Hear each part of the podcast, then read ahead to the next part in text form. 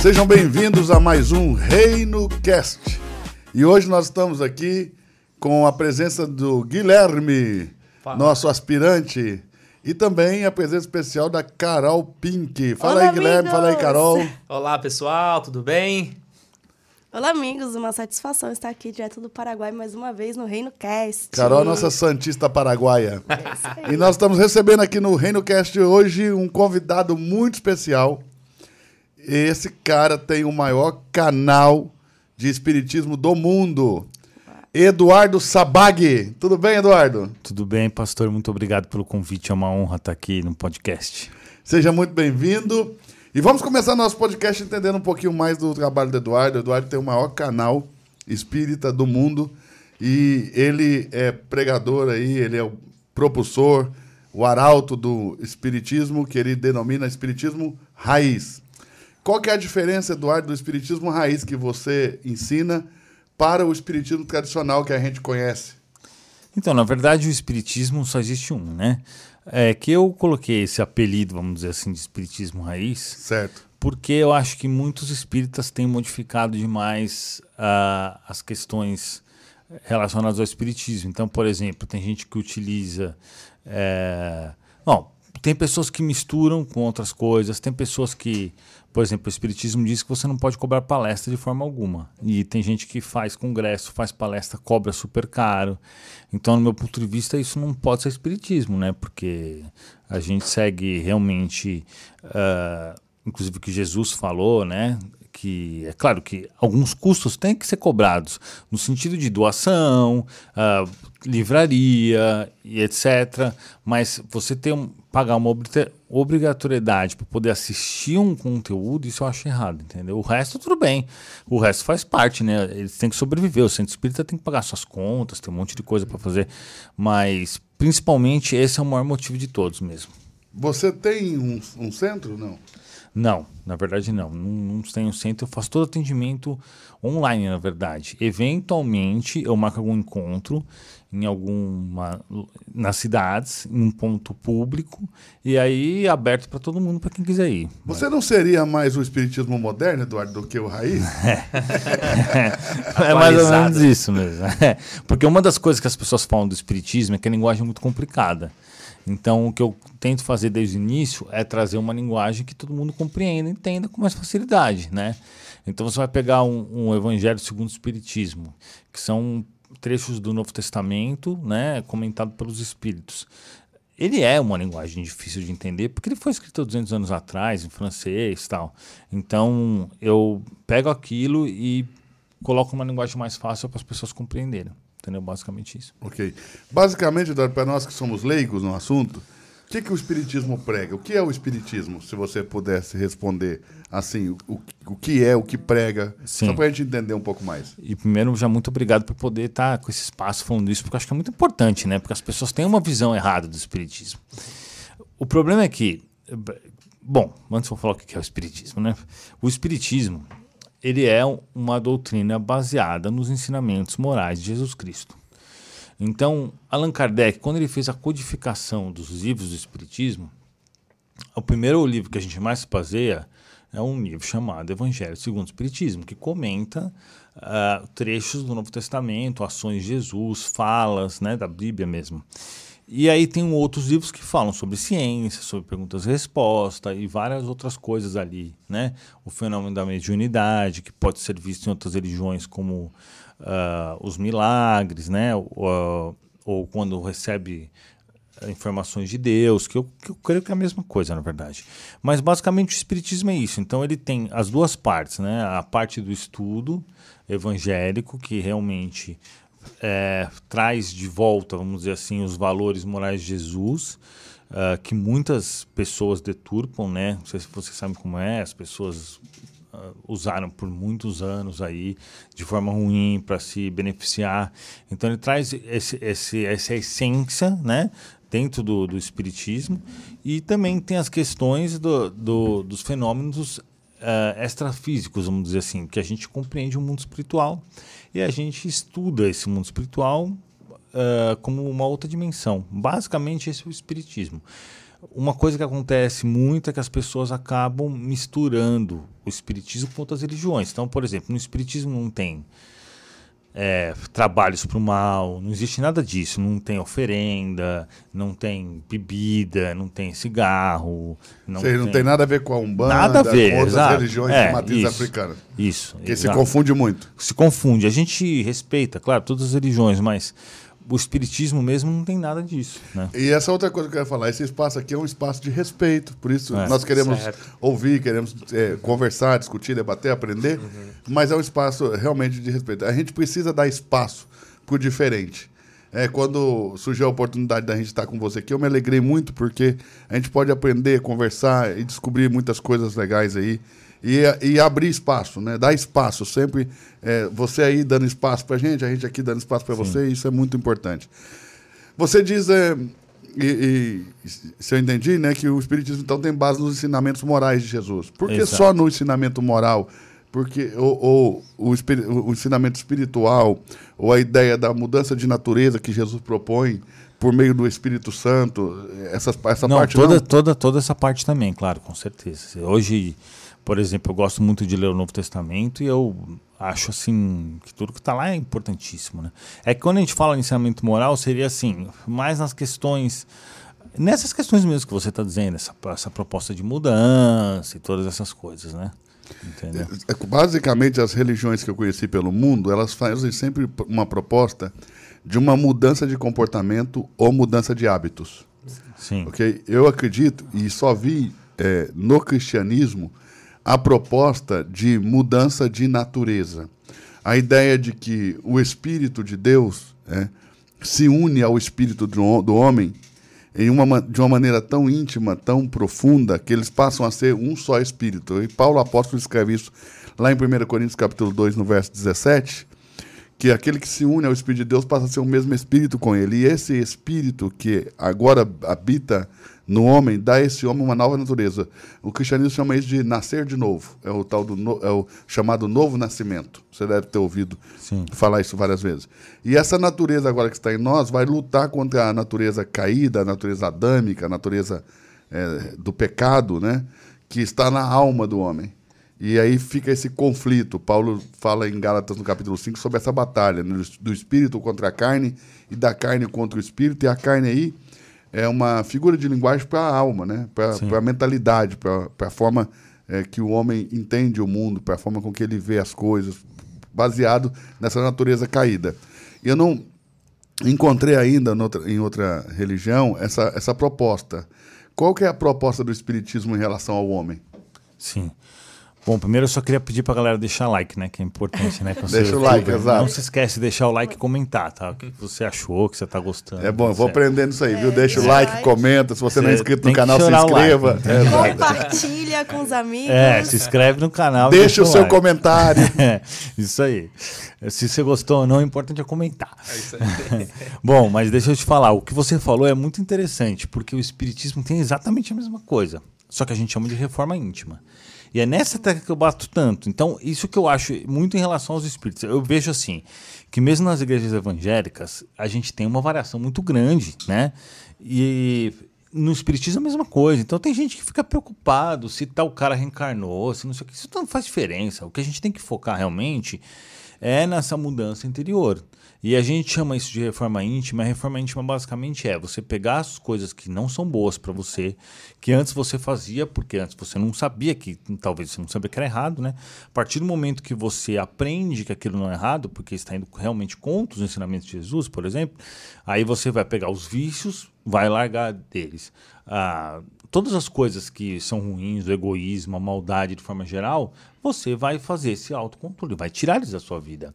E você vai se desenvolver em coisas boas. E vai passar, ao invés de incentivar ou viver nas coisas ruins, você vai passar a fazer isso nas coisas boas. Então, basicamente, é isso que você fala. Mesma coisa, na verdade, porém a gente interpreta de outra maneira. Então, o que eu vejo que é interessante é que nós temos aí espíritas de uma forma, espíritas de outros, evangélicos de uma forma, evangélicos de outro, mas eu acho que o propósito real e se você falar assim, a essência do cristianismo é exatamente essa. Né? Porque se você não fizer essa mudança interior, o que, que adianta você conhecer a palavra, você saber as coisas, mas você não mudar internamente, né? Você não parar de, de fazer as coisas que são maus hábitos que você sabe, né? todo mundo aqui sabe que uh, vão é, incitar os obsessores, que a gente chama de obsessores, vocês uhum. chamam de demônios e tal, mas é, na verdade é a mesma coisa, porque uhum. eu já uhum. tive essa conversa com outros evangélicos.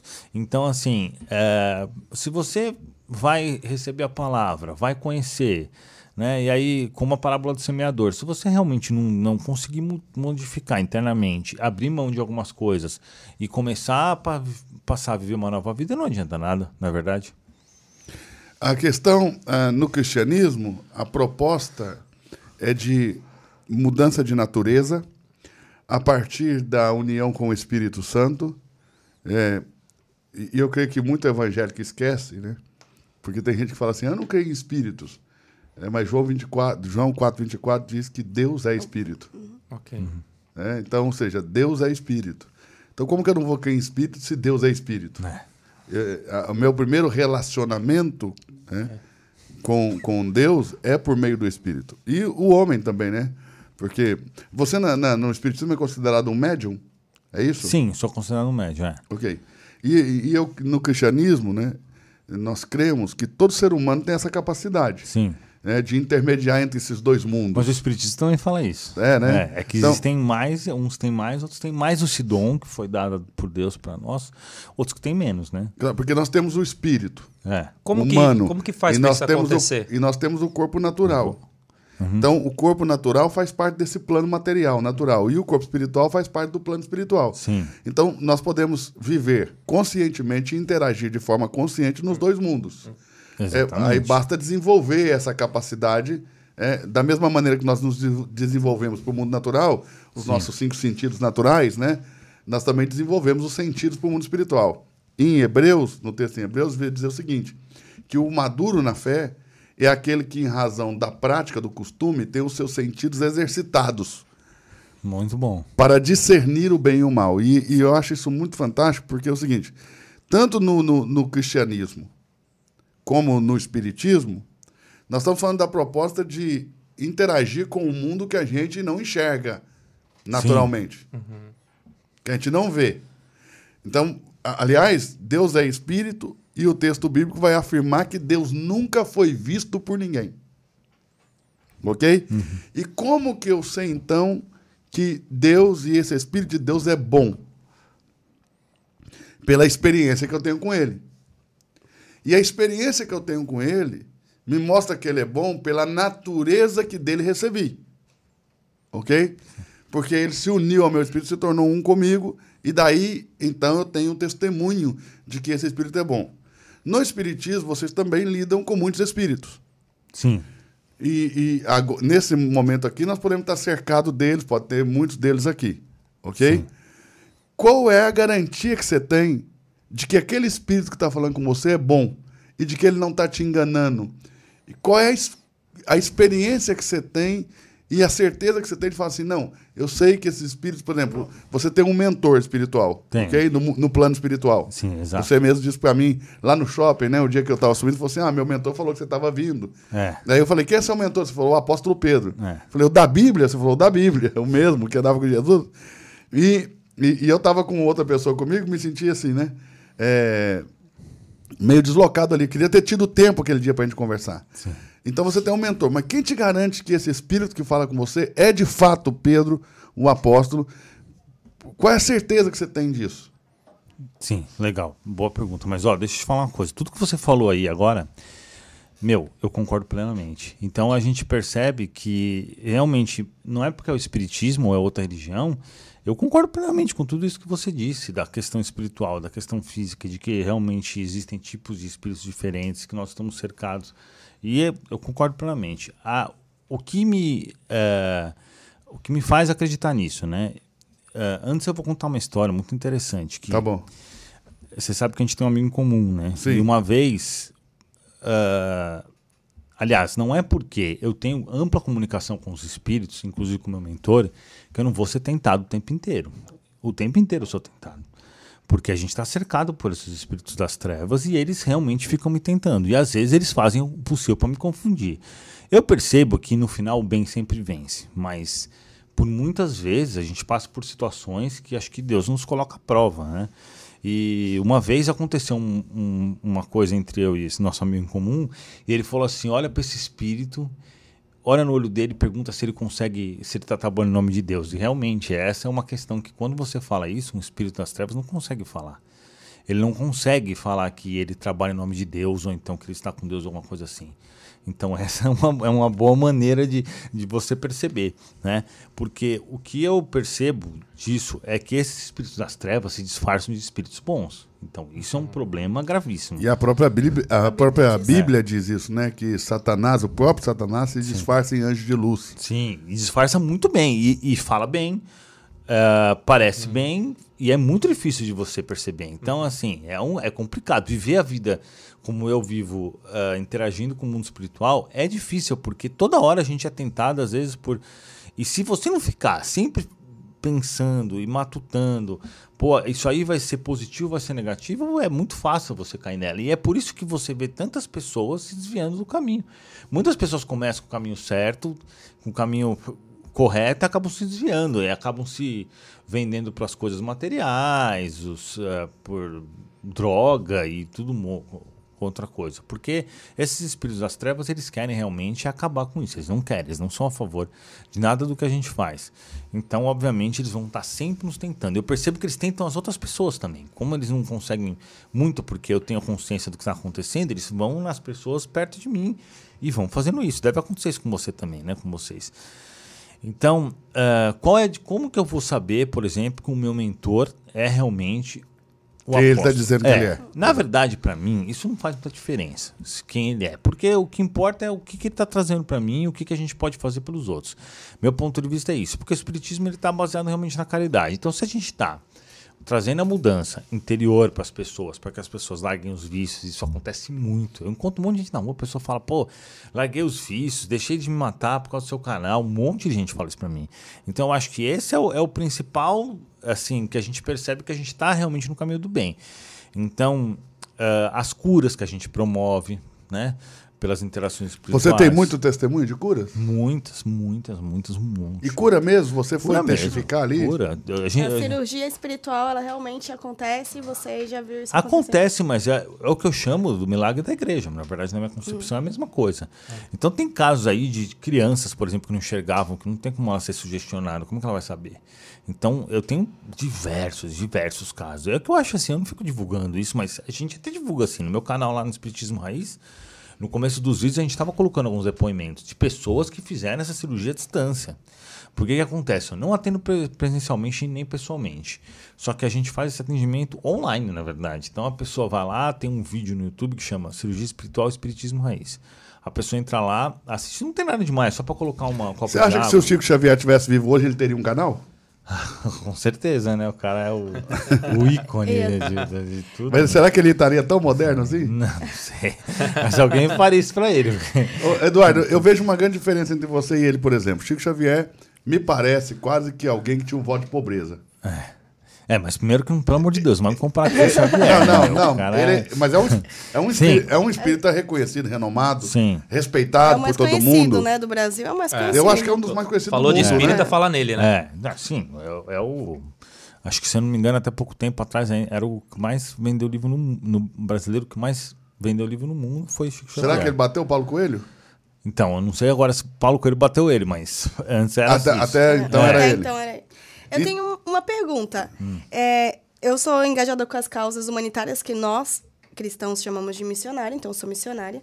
E é muito engraçado que todos os lugares que eu vou tem muito espírita que é muito engajado também. Então a minha pergunta para você é: qual é a visão? Você disse sobre a caridade, né? Sim. E qual é a motivação, qual é a visão do espírita em ser tão engajado também com as causas humanitárias? E essa pergunta bem é boa, porque é isso que eu tô falando. Chico Xavier é. tinha quase que um voto de pobreza, o andando de Porsche. E, e, aí a gente vai ver isso também nos missionários, e eu, e, né? Os muito pobres. E, eu, e eu, particularmente, Eduardo, eu não, eu não acredito nessa questão de que para você ser espiritual você tem que ser pobre, Sim. ou que para você ser bom uhum. ou caridoso, você tem que andar na pobreza. Bom, se, alguns, alguns cristãos, né, padres mais do que pastores, fazem votos de pobreza e tudo, né? É, franciscanos principalmente, mas o Chico Xavier, a gente vê que ele era meio desprendido dessas coisas aparentemente, que eu não conheço a fundo, né? Mas aparentemente, pelo menos o que ele transmitia, é de que ele não era apegado. Totalmente, não era todo nada. Desapegado, nada, nada. né? Poderia Tanto... ter tido tudo e abriu mão de todos os seus direitos autorais, viveu na okay. pobreza, morrendo na pobreza. E você, você já é diferente, você é. já é tipo um, um espírita tipo moderno, século XXI, você anda de Porsche, você é um cara bem sucedido nos né? negócios. Você tem investimentos, você tem negócios, você entende? E você ainda diz que os seus mentores aí, os espíritos que caminham, você te ajudam nesses negócios, você é, executar seus negócios, a ter sucesso financeiro e tal. É, tem esse paralelo. Então, é, com base na pergunta dela aí. Então, importante. Como você lida com isso? Porque assim, o espiritismo, a base dele realmente é a caridade. E aí existem vários tipos de caridade que a gente possa fazer. A financeira, essas, essas caridades que a gente faz, que eu faço também. Eu tenho um instituto, Instituto Eduardo Sabag, que a gente faz bastante ações principalmente assim relacionado a distribuir brinquedos para as crianças carentes, algumas coisas relacionadas às ONGs, ONGs de animais, a gente faz bastante essas, essas ações, né? Então por isso que o espiritismo realmente prega isso, né? E tem uma porcentagem do que você ganha que você manda para isso? Não fixamente, né? Mas eu sempre faço, minha vida inteira fiz antes de mesmo ser espírita.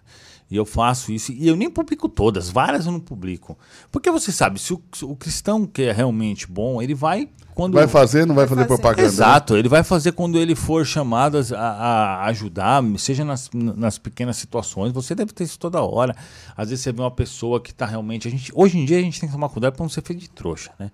Então, isso, isso também, isso é né? é muito perigoso. Mas quando você vê que você, por exemplo, empregar alguém, por exemplo, porque a pessoa está sem emprego tal, isso eu faço bastante. E tem que fazer, porque eu acho que Deus nos dá essa possibilidade material para que a gente melhore o mundo, né? Se você não vai melhorar o mundo, não tem por que você, você ter isso daí. Mas, por outro lado, uh, o meu foco principal, né? É, o bom, quando eu perguntei para o meu mentor exatamente sobre isso que você falou, ele disse o seguinte: você já fala de um assunto complicado. Hoje em dia, as pessoas valorizam muito as questões financeiras. Então, você precisa ser bem sucedido para que as pessoas te ouçam melhor. Né? Uhum. E talvez isso tenha dado o resultado, por isso que eu consegui construir coisa. E outra coisa que eu faço bastante é gastar o meu dinheiro para distribuir mais o espiritismo. Então, por exemplo, eu compro Instagram, compro YouTube, Semana passada eu comprei um Instagram de um milhão e meio de inscritos, que tem um monte de gente famosa, só para poder colocar as coisas do espiritismo lá. Então eu compro, o cara tá fazendo anúncio, então o cara tá ganhando X reais por mês. Eu vou lá, faço uma proposta pro cara, o cara me vende, eu tiro todos os anúncios, porque eu não quero ganhar dinheiro com isso. E eu começo a colocar algumas coisas. Se a página não é espírita, eu não vou colocar uma página espírita. Eu não vou colocar conteúdo só espírita, mas eu vou colocar conteúdo de forma geral. Então hoje eu tenho uma página que coloca um monte de coisa de uh, assim que você pode considerar bem evangélica mesmo, entendeu? Mas que também coloca algumas coisas do espiritismo, mas que também coloca outras coisas da espiritualidade, que foi essa que eu comprei, porque eu acho que se eu transformar em espiritismo, muitas pessoas vão sair. Eu não quero que, isso aconteça. Então eu continuo esse trabalho que ela está fazendo e coloco outras coisas um pouco mais espirituais, mas não tão espíritas assim, tipo mais nível hard, entendeu? Uma coisa Estratégias mais. Estratégias para poder ganhar público. Mais pra... branda, para manter mesmo, é. E eu tiro do meu bolso, paguei mais de 100 pau a página. Então isso daí eu faço bastante. E eu acho que essa caridade, claro, todas são importantes. Uhum. Essa daí é muito importante, essa que ela faz um trabalho maravilhoso. Até tenho interesse em, em participar e eu já gosto muito de fazer isso, mas eu também me preocupo em fazer essa aqui. Eu acho que a caridade que a gente faz, distribuir a palavra, é uma caridade que realmente faz diferença. Porque você muda a vida. Quantas pessoas já mudou a vida das pessoas? Rapaz, eu tô. Bom, se for dentro Nossa. da nossa. Se for assim. É, é, se for dentro do nosso conceito, né? Quem, quem operou as mudanças não fui eu. Sim, é verdade. Mas, não, mas eu fui um concordo. canal. Você foi o canal. Eu fui um canal. Muitas pessoas, né? É, foi um eu canal para assim muitas também, pessoas. Claro, é, sim. Porque eu não posso tomar para mim essa. Sim. essa o eu, eu, ainda mais, não, mas ainda mais é assim, transformar a vida de uma pessoa, né? Sim. É algo muito sério, é algo muito Tem profundo. a parte dela, tem a parte de Deus, tem a parte de todo. Exato. Você foi uma das peças. Foi, foi uma peça, um canal Exato. aí. Então, inúmeras pessoas, inúmeras. né? A gente toca muitas pessoas é. com aquilo que Deus nos, nos, nos, nos encarregou, nosso encargo, nosso chamado, nossa Sim. vocação, né? toca muitas pessoas, milhares de pessoas. Eu, eu, não, eu não teria um número hoje. Perdi as contas. Então você vê, eu acho que essa caridade que ela faz é importantíssima. A caridade que você faz é importantíssima. Então eu acho que Você essas... vê todas essas coisas como caridade. Exato, exato. Pô, não é, é, só dar dinheiro, não é só mesmo pegar... difundir a palavra do espiritismo para você Exato, uma caridade. a mesma coisa na religião de vocês. Então eu acho maravilhoso que tem um pastor como você, que eu sei que é competente, que eu sei que é sério pra caramba, porque eu, a gente tem amigos em comum, eu acompanho seu trabalho, sei suas coisas. Eu acho isso maravilhoso. Eu prefiro muito mais um pastor assim do que um centro espírita de cunho duvidoso, uhum. entendeu? Porque para mim o que importa é essa mudança interior, é as pessoas aceitarem a Deus, é as pessoas mudarem, porque a gente está vendo uma guerra, né? E com certeza o que a gente passa hoje é em relação a isso é que a gente pode fazer essas ajudas de várias formas. Então, acho que todas essas ajudas são importantes. Eu tento fazer o máximo que eu consigo nesse aspecto, entendeu? Porque, por exemplo, a gente acaba. Você sabe disso, você doa seu tempo. Às vezes você está cansado, mas você fala, putz, eu vou porque eu tenho que distribuir a palavra. Eu, comigo, é a mesma coisa. Então, eu acho que tudo isso é, acaba sendo importante. Porque antes do seu, desse espírito, eu já era um empresário bem sucedido, já, já ganhava dinheiro pra caramba. Já. Então, isso, quando aconteceu de você se tornar um espírita? E então, antes, você, e antes você era, religião, você era né? católico? Não, eu era, é, eu era católico, mas assim, católico. Não né? praticante, é, católico não praticante. Não praticante. É, tipo assim, como quase todo mundo, né? Aí, mas passou o tempo e eu eu tive vários problemas, inclusive financeiros, mas eu tinha uma estrutura muito boa tudo, mas eu tive problema financeiro.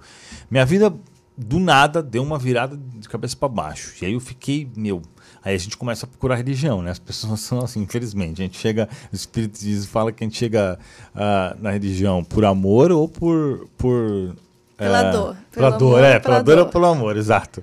E eu acabei chegando pela dor, né? E aí mudou minha vida. E aí, antes disso, eu era um cara que vivia uma vida bebida, balada, mulherada, gostava muito disso, só fazia isso, na verdade. E eu não consegui atingir a felicidade real, porque eu, apesar de eu tinha muito dinheiro, tinha todas as coisas que, vamos dizer assim, a sociedade considera o ideal para um homem, né? Eu era vazio.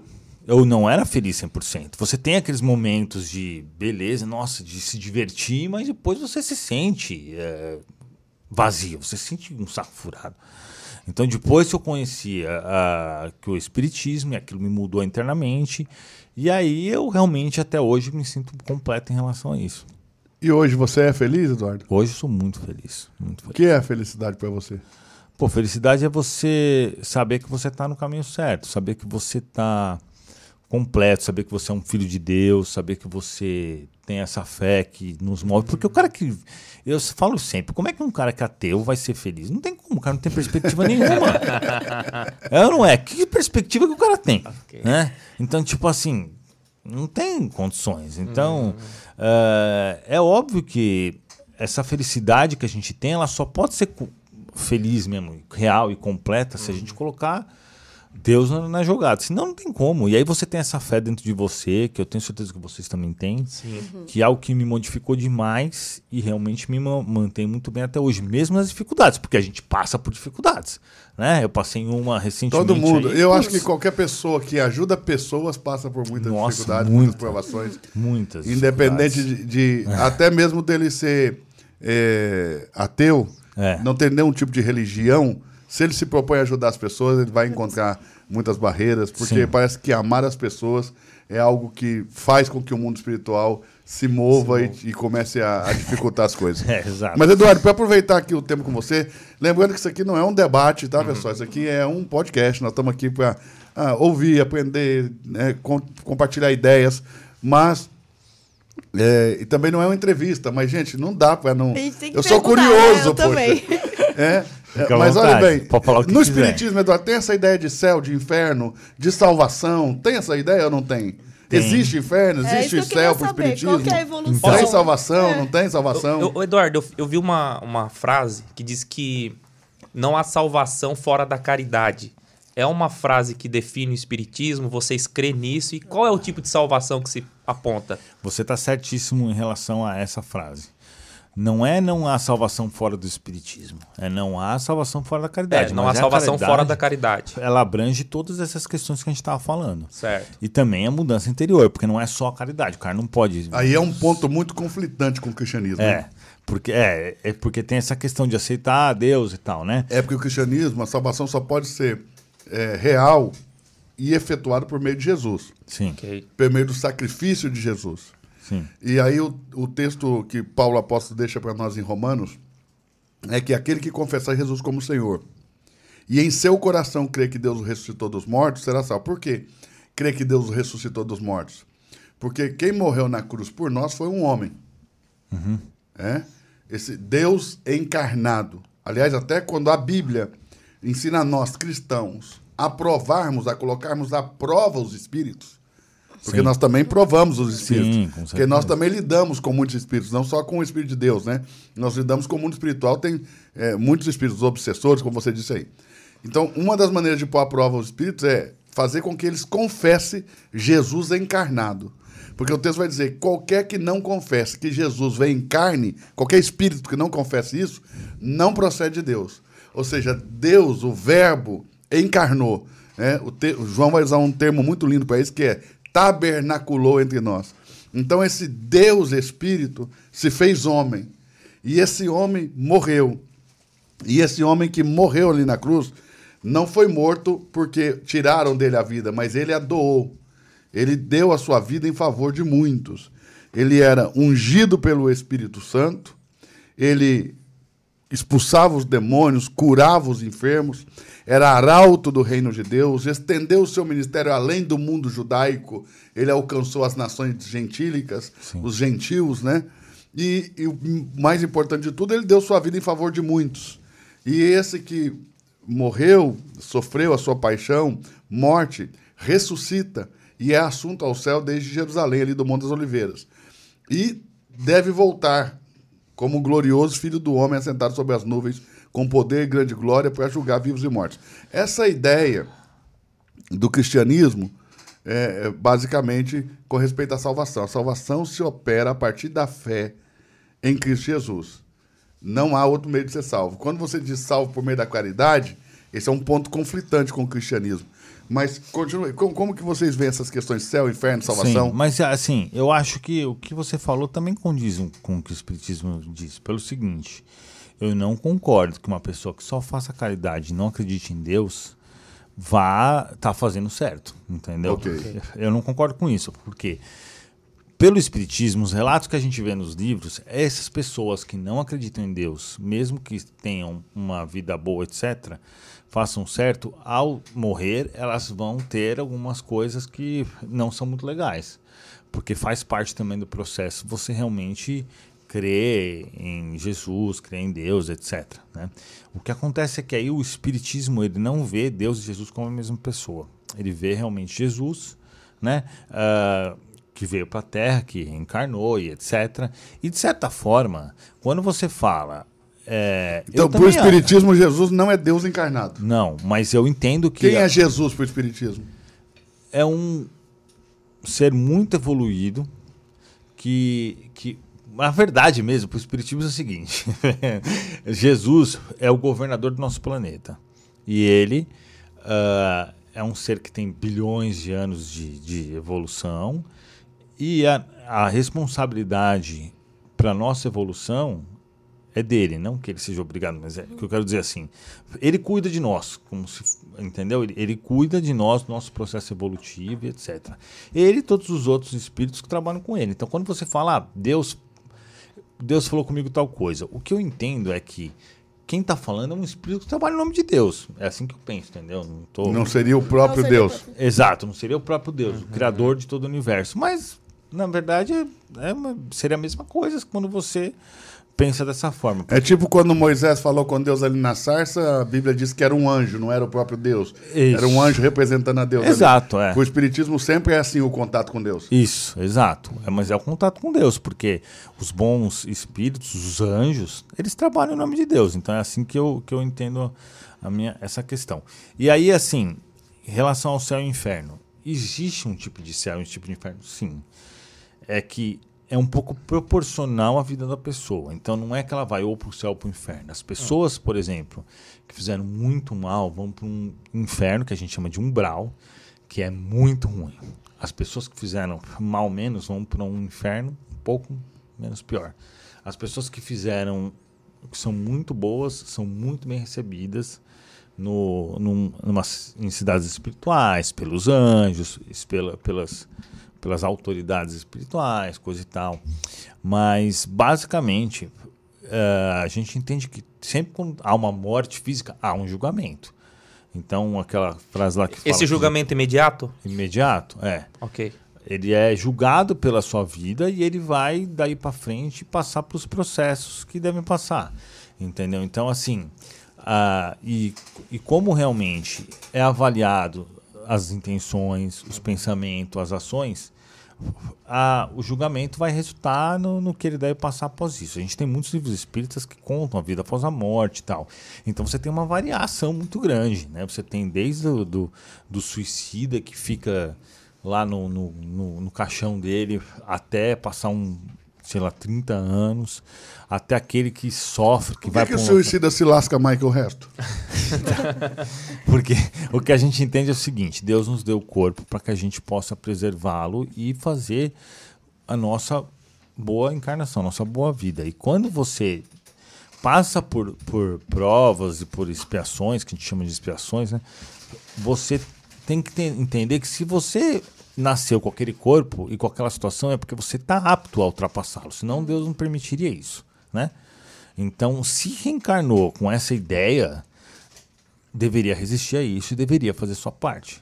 É claro que há, há exceções, né? Mas o, o que eu quero dizer assim, para o espírita, o suicídio é algo muito, muito, muito ruim mesmo. É, é, é algo assim terrível. É como entendeu? desistir de tudo. É, e não. E, eu, E não, não confiar. Sim, o que eu entendo é, aquele que nasce hoje com um problema mental, por exemplo, foi o cara que deu tiro na cabeça dele. Aquele que nasce com problemas respiratórios foi o que tomou veneno. Na vida passada? Na- ou na vida passada ou em alguma vida perto. É, Então é uma, Entendeu? é uma Ah, questão. não, não necessariamente tem que ser na vida é anterior. normalmente na vida passada mesmo, porque ele danifica, né? O Aí seu... danificou o próprio corpo É. e aí ele volta com algum problema relacionado Exato. à última morte. É. É uma questão de julgamento de conduta, né? Não de. E como que fica a justiça nisso? Você crê que é- é- isso é uma forma de, de Deus fazer justiça? Eu acho que isso é uma forma de Deus ensinar para nós. Não, se, primeiro é assim, uma forma de fazer justiça. E segundo é uma forma dele ensinar o que não deve ser feito. E aí a gente vai passando pelos processos da vida. Então, aquele que danifica a sua cabeça, porque deu um tiro na cabeça porque se suicidou, ele causou um, um dano muito grande. Então, no Espiritismo, ninguém nasce inocente. Não. Já nasce com o cargo, a carga É. da- da- das vidas anteriores. Sim. Ou boa Ou ruim, é. ou ruim. É.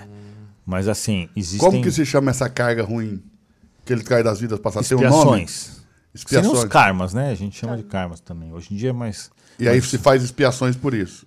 Sim. Nessas vidas, na- na- nessa Na nova encarnação. vida você tem que espiar É. os pecados da passada. Mas você pode também espiar nessa própria vida. Porque, por exemplo, alguém que faz coisas erradas nessa própria É, é, vida isso é, pode um- pagar por é, isso. isso é uma coisa que eu queria saber, porque parece que não tem fim isso aí, poxa.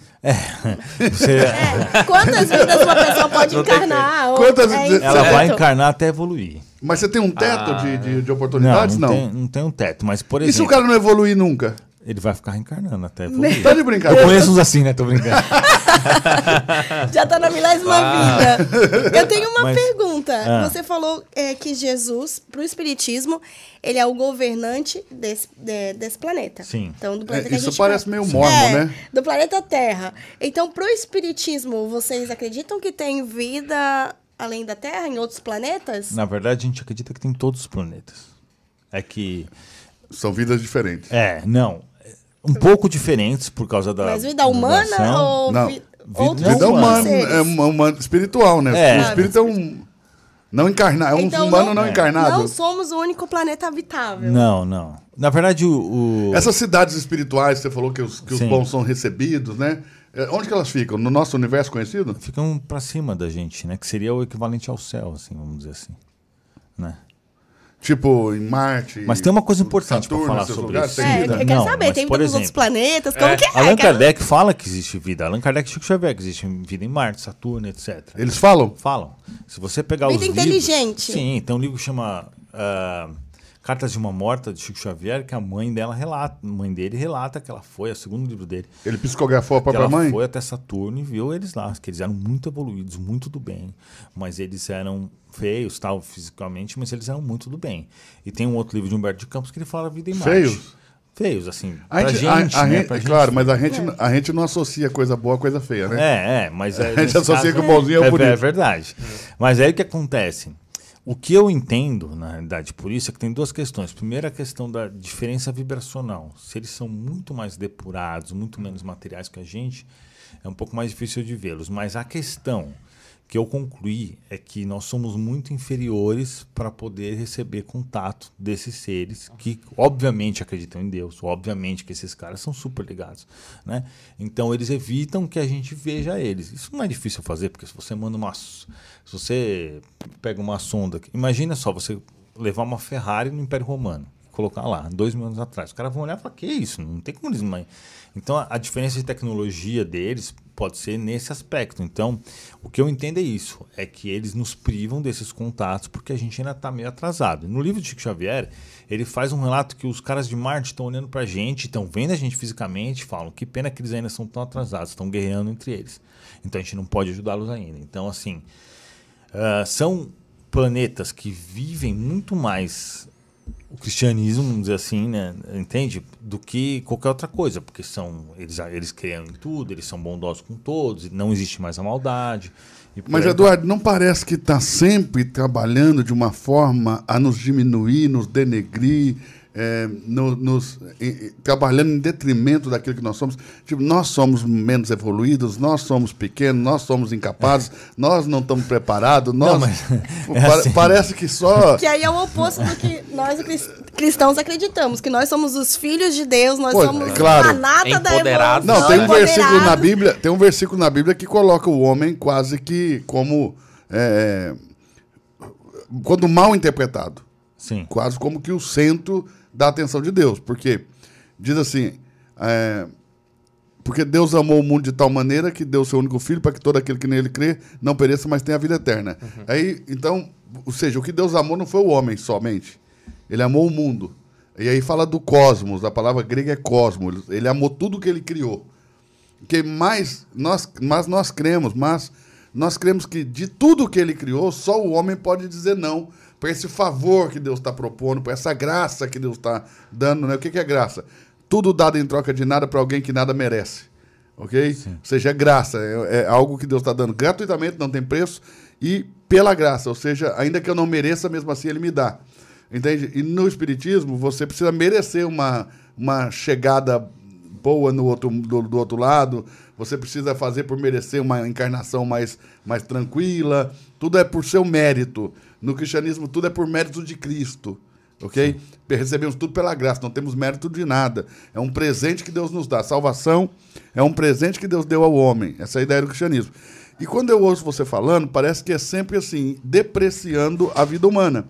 De- depreciando ou nos, nos, nos diminuindo. Nós não somos capazes, não estamos evoluídos, porque nós temos guerra, porque nós isso, porque nós aquilo. Ok. Eu, eu penso que os seres mais evoluídos do mundo divergem também nas suas, nos seus pensamentos. É, vamos pegar aí os, os, os mais evoluídos que a gente conheceu aí é, no mundo, né? Vamos colocar Jesus como um ser evoluído, né? Jesus diz em algum momento: Eu não vim trazer paz, eu vim trazer a espada. É. É, então, ou seja, ele é um ser evoluído. Mas o que a gente faz é trazer ele, espada Ele também. mesmo pega ali um, uma zorrague no templo, na tentativa de purificar para que eh, o templo volte a ser, ou, ou seja aquilo que foi profetizado, que seria uma casa de oração para todos os povos, e ele sai soltando os animais, soltando as pombos, soltando os, os, os bois, virando as mesas dos cambistas e açoitando as pessoas com uma zorrague, né? Isso no Evangelho de Marcos, que provavelmente é, é- é narrado por Pedro, né? Que, que, é, que, é, que é uma coisa muito diferente dos outros, né?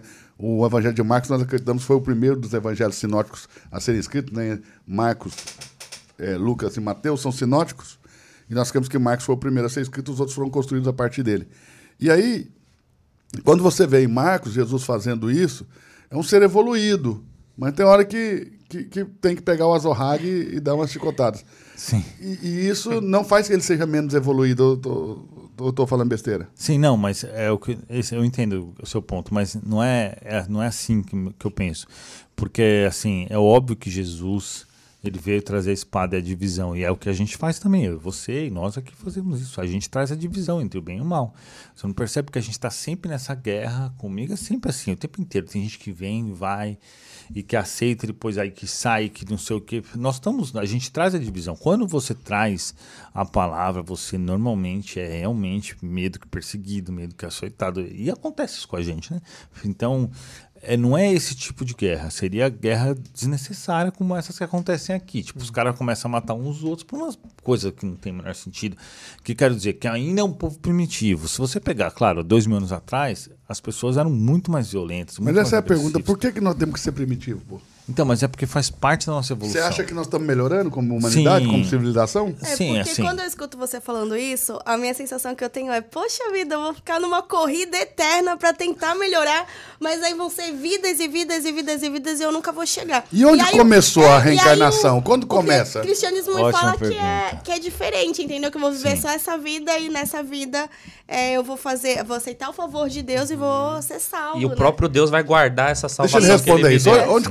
A, a- Então, é, a reencarnação? é um pouco complexo. essa- Pode essa falar que nós estamos todos ouvidos. Tá. O Espiritismo fala o seguinte: do átomo ao anjo, isso está no livro dos Espíritos. Quer dizer o quê? Que Do átomo ao anjo. ao anjo. É. Que o nosso final é ser o anjo, mas a gente começa como um átomo. Então, o que quer dizer? Que é um processo de, sei lá, trilhões de anos. Quer dizer que cada átomo dessa mesa aqui, um dia vai ser um ser como nós. Cada átomo. Tipo, na minha unha tem quase um bilhão de átomos.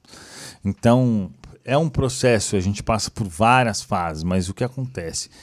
Na- nessas fases, quando a gente eh, chega na vida humana, a gente é pessoas primitivas e é o que? Falta inteligência, falta experiência. Mas a maldade em si não é por causa disso que a pessoa é maldosa, né? Mas ao longo do tempo ela vai se depurando e ela vai deixando de lado essas coisas e vai evoluindo, evoluindo. Então, o que, como que eu vejo, né? O nosso planeta, por exemplo, existem níveis diferentes de evolução. Por isso que você vê que tem um cara que vai lá e faz atrocidades absurdas, acho que aquilo é normal. Ou pessoas que prejudicam as outras, e beleza. Ou você vê pessoas que se dedicam muito para poder ajudar, ajudar o próximo.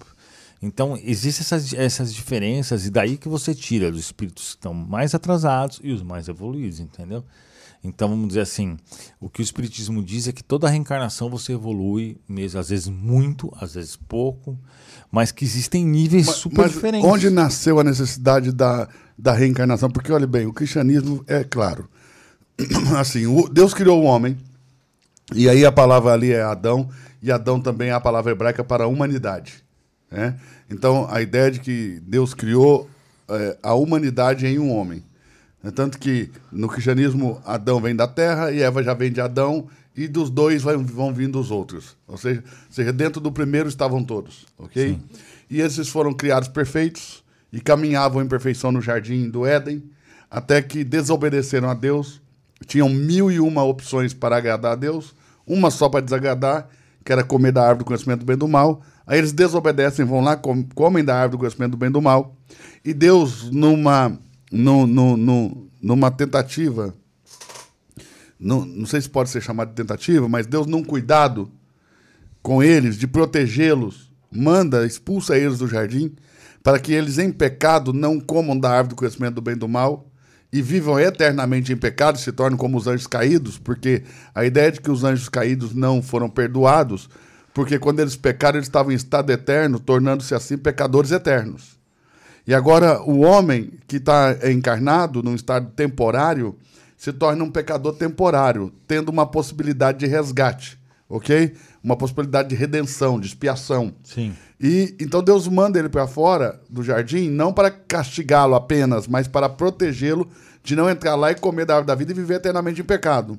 Fecha o caminho da árvore da vida, coloca uma espada inflamada de fogo aí para guardar esse caminho e coloca dois querubins para guardar o caminho que leva à árvore da vida. Caminho que futuramente vai ser aberto por Jesus, segundo a, a crença do cristianismo, segundo aquilo que nós cremos no cristianismo. E esse homem que foi expulso do jardim agora deve lavrar a terra, comer do suor do seu rosto. Antes ele não tinha que suar, porque Deus plantou o jardim, fez frutificar, ele só comia do que Deus estava provendo. Agora ele tem que comer do suor do seu rosto, ele tem que comer com dores, sentindo dores no corpo de um dia afadigante de trabalho. E ele vai ter filhos, e os seus filhos, o primeiro, primeiro, os primeiros filhos que eles têm ali, homens, né? Porque há também uma vertente teológica que acredita que antes deles terem meninos, eles tiveram meninas, já que a Bíblia não conta os homens. Do Gênesis até o Apocalipse, os homens nunca são contados. Ah, as mulheres, perdão. Sim. Ao contrário, as mulheres nunca são contadas, desculpe. Então as mulheres nunca são contadas, só conta os homens, né? Então Caim e Abel, pa, para algumas vertentes teológicas, não são os primeiros filhos de, de Adão e Eva. São os primeiros homens, porque teriam tido meninas antes. Daí vem a ideia das Amazonas, sabe? de um lugar povoado por mulheres. Caim também, quando mata Abel, foge para Nod, né? vai lá para o oriente do jardim, para o caminho ali onde leva a árvore da vida, e casa-se ali, constrói a primeira cidade, dá o nome do seu primeiro filho, que é Enoque. Ele tem um filho que se chama Enoque, dá o nome desse menino. E aí começa então a civilização a tomar, a crescer, a se espalhar pela terra, a se subdividir. É, depois Deus separa as línguas, espalha os homens pela terra e vai povoando tudo, ok? Então, o momento em que o homem passa a precisar da salvação, a carecer, necessitar da salvação, é o momento em que ele quebra a relação com Deus, desconecta-se no Espírito de Deus e ele fica espiritualmente morto. E ele começa a viver na morte, ou seja, ele começa a viver em uma, em uma morte espiritual porque ele não tem mais acesso ou relação com Deus, não se alimenta mais da vida, não se nutre da vida que havia dentro do jardim. E aí há uma necessidade de redenção e expiação. Eles vão espiando os pecados ano a ano, matando animais, touros, bodes, né, é, carneiros, ok? E esse sangue desses animais vão fazendo expiação a cada ano, cobrindo o pecado. Até que vem Jesus, ok? Que diz: Olha, o sangue dos, dos bodes, dos touros não te agradaram, então eu vim para fazer a tua vontade. Remove o primeiro, estabelece o segundo, e ele se torna uma única expiação por todos os pecados, fazendo oblação no seu corpo, libação no seu sangue, uma só vez por todos os pecados, não havendo mais necessidade de qualquer tipo de sacrifício pelo pecado. E aí encerrou aquele que foi alcançado por Cristo, tem a vida eterna e encerrou o processo, entende? Desde a queda até a redenção. E no Espiritismo, parece que não fica claro qual é o momento da queda, que o homem passa a necessitar da, da reencarnação e quando termina, quando chega no, no final disso. Não parece Sim. ficar claro. Então, é que esse assunto no Espiritismo é um pouco complexo, mas deixa eu só pontuar aqui. Peraí, o que, que você tinha falado? Esqueci. eu ia responder o que você falou. Não, ah, é, do que eu, eu acho que o mundo está bem melhor, porque se você pegar. A, é que ultimamente, nos últimos 50 anos, a gente teve uma relativa piora é, e acesso a uma. É, uma, não é bem uma regressão, é que a população há 200 anos atrás tinha um bilhão de pessoas, hoje a gente tem 7, uhum. 8. E aí também, hoje a gente tem acesso às mídias, né? Então a gente consegue saber, se o avião caiu na China, a gente fica sabendo na hora. Antigamente você ficava sabendo só o que acontecia ali na sua cidade, tudo. Mas assim, antes não existia lei para escravidão, pedofilia, um monte de leis que hoje, graças a Deus, já foram colocadas e. Não, tinham tantos Aí, voltou? voltou. Que eu bati.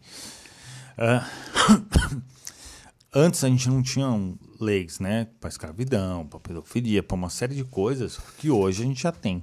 Então, além do aumento da população, o acesso à informação e essas coisas. Mas se você pegar assim, a história do nosso planeta, a gente tinha muito mais guerras. Hoje a gente tem oito guerras em curso aí. A gente tinha, tipo, guerra no planeta inteiro, atrocidades absurdas. As guerras não tinham regras nem leis. Os caras estupravam as mulheres, vendiam as crianças, vendiam. Era uma bagunça. Mas assim, a questão é que o Espiritismo entende que existe uma evolução individual. E essa evolução, obviamente, aceitar a Deus, isso está dentro dessa evolução. Óbvio que se você pegar um espírito primitivo, ele, ele recusa essa ideia de Deus. Não é porque ele é inteligente que ele vai, por exemplo, acreditar em Deus. Ele pode ter uma inteligência, mas ainda ser um espírito primitivo. E aí ele acha que Deus não existe. Existe algum espírito que não crê em Deus? Não, alguma pessoa encarnada. encarnada. Sim, ah, okay. sim, mas existem sim, viu? Espírito eles são tão confusos, é, que eles não. Depende do estado dele, ele pode achar que, que não, ele acha que é complicado isso daí. Então, assim, uh, o que acontece? Nós estamos evoluindo ali. E a gente vem numa evolução que essa evolução pode ser que você passe por vários planetas. Então, quem é Adão e Eva, no meu, na minha, no meu ponto de vista? Adão e Eva é um planeta que eles já tinham um nível evolutivo muito grande, eles já viviam muito bem, mas alguns daquelas pessoas que viviam lá não tinham esse nível evolutivo. Então eles perderam o paraíso e foram deslocados para a Terra. Eles foram exilados de capela, chamam de capela, né? Esse, esse sistema solar, um planeta nesse sistema solar. Eles foram exilados para a Terra, eles perderam o paraíso, eles perderam o é, o propósito deles ali e a oportunidade de evolução, porque eles estavam atrapalhando a evolução daquele orbe, que já estava bem melhor, eles insistiam nas maldades, nos vícios, nas guerras, então eles foram enviados para a Terra.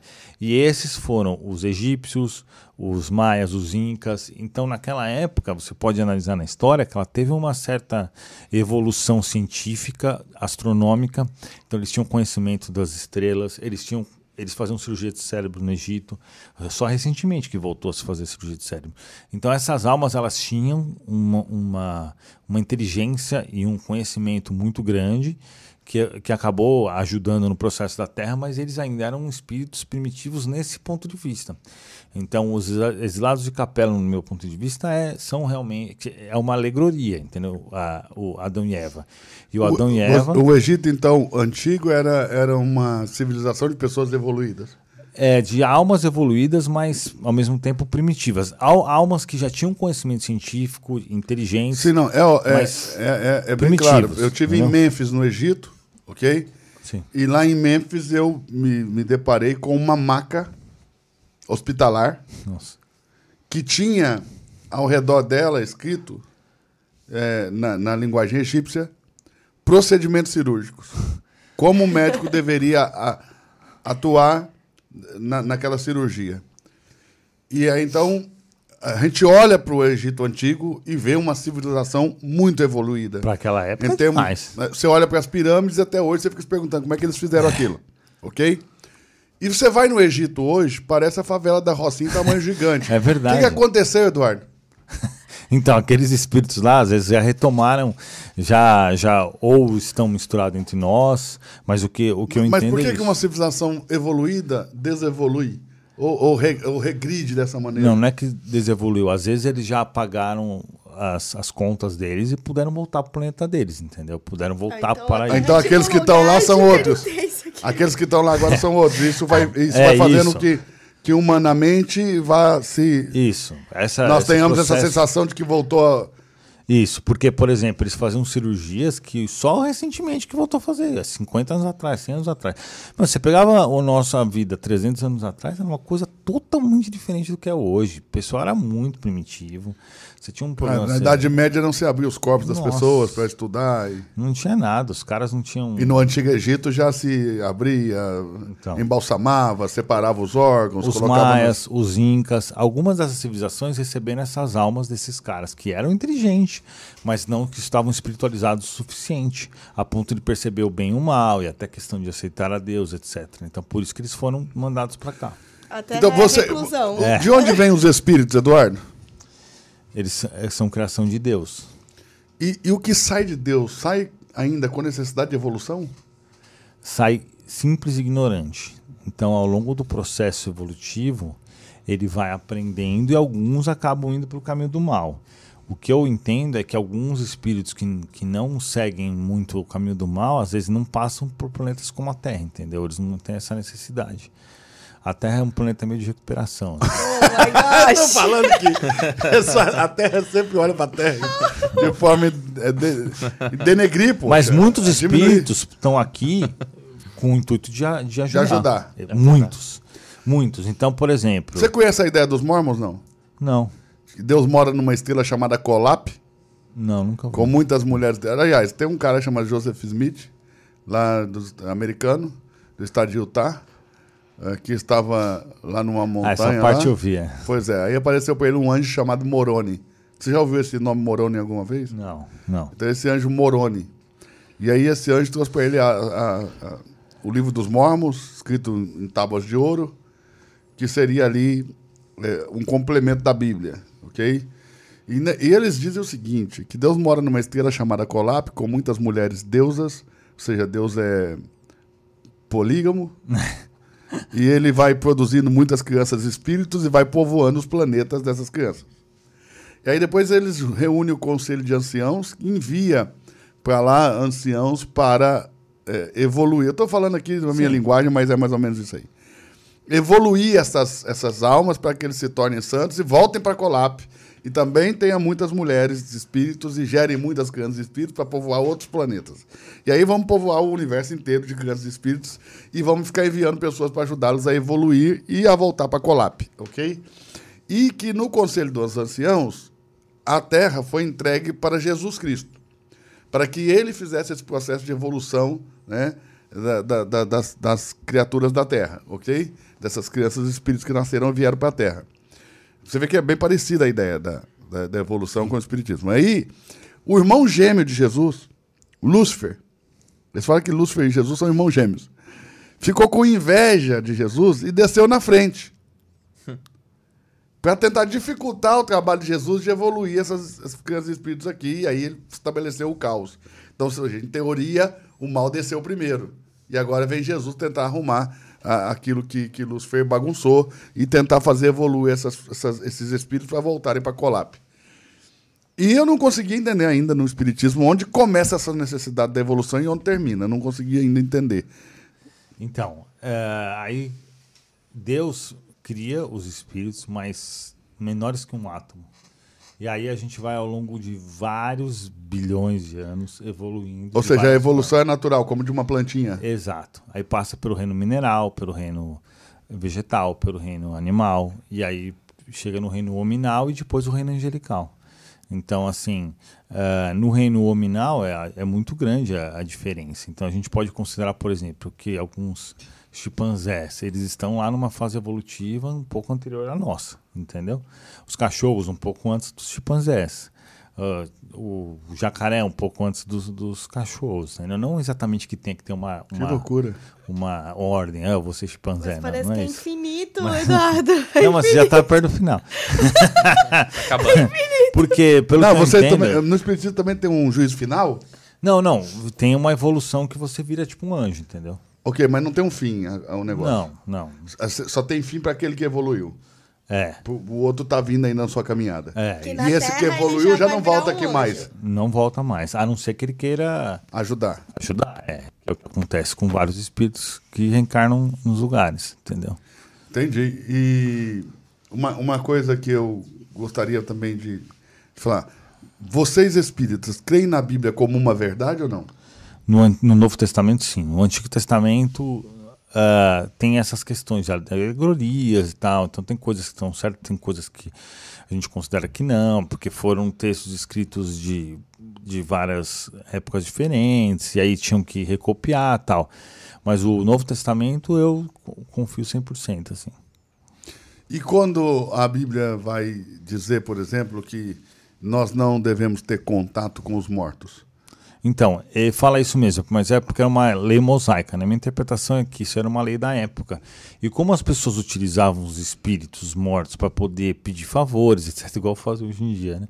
Ah, então tipo, para Moisés. barganhar, né? É, isso. Aí Moisés fez essa proibição. Mas na- no Novo Testamento mesmo, Jesus aparece em espírito e com Elias, né? E vai A falar transfiguração. É, e vai falar com os apóstolos, tal. Então, quer dizer, Mas Elias, não Elias estava que morto, né? A gente não acredita que Elias morreu. Elias, Ah, que a tá. gente tá vivo. Ah, entendi, entendi. Só Moisés. Moisés estava morto. É. E Moisés Mas aparece como que lá. Moisés- Elias está vivo? Se cortar a cabeça dele. Elias não, contra a cabeça foi de João Batista. É verdade, estou viajando. Confundo. Elias é aquele que foi pro céu num redemoinho. Sim, tá certo. Tem uma carruagem Ah, de fogo que tá, separou tá, ele sei, de sei. Eliseu. Sei, ok? sei. Mas Moisés morreu. Mo- Deus dá testemunho da morte de Moisés. Lá em Josué, no capítulo 1, diz: Meu servo Moisés é morto. Deus dá esse testemunho. Sim. Então ele manda Josué levantar e, cru- e cruzar o- com o povo o Jordão, assumir o lugar de Moisés e cruzar com o povo o Jordão para entrar na terra prometida, já que Moisés é morto. E aliás, Deus- ah, o texto fala até onde Moisés foi sepultado, né? Nas campinas de Moab, de fonte aberta Peor, mas diz que ninguém encontrou o lugar da sua sepultura. Sim. E lá em- na Epístola de Judas, no Novo Testamento, nós temos uma referência Há o livro de Enoque, que fala sobre o fato de é, Satanás estar é, lutando pelo corpo de Moisés. Nós temos também trechos de um livro chamado A Ascensão de Moisés. Está é? também nessa epístola. É uma epístola de um capítulo, epístola de Judas, não sei se você já leu, mas é uma epístola de um capítulo, mas que, sim, rapaz, abre, explode a mente assim para possibilidades, porque fala. É, assim como profetizou Enoque, o sétimo depois de Adão, como se eles tivessem acesso àquilo que Enoque te, te, teria dito. E aí tem o, trechos do livro de Enoque, é um livro muito conhecido, um apócrifo muito conhecido. Também do livro de um apócrifo chamado Ascensão de Moisés. Então são vários trechinhos ali são são colocados ali para compor essa epístola de Judas, né? Que também de Judas só leva o nome ali para credibilizá-la, porque o autor de Judas é desconhecido. E aí fala que Satanás lutou com o anjo é, Miguel pelo corpo de Moisés entende? Para encontrar o corpo de Moisés. Então, sim, é fato que Moisés morreu e isso além da cultura judaica, né? Vai além da, da, da, da cultura judaica, não. Além da, dessa cultura cristã do Novo Testamento, né? Lá no, no passado já, já se acreditava na morte de Moisés e Moisés morreu e ele aparece realmente no mundo da transfiguração. É. E também diz é, no Novo Testamento que Moisés, a morte reinou desde Adão até Moisés que seria isso?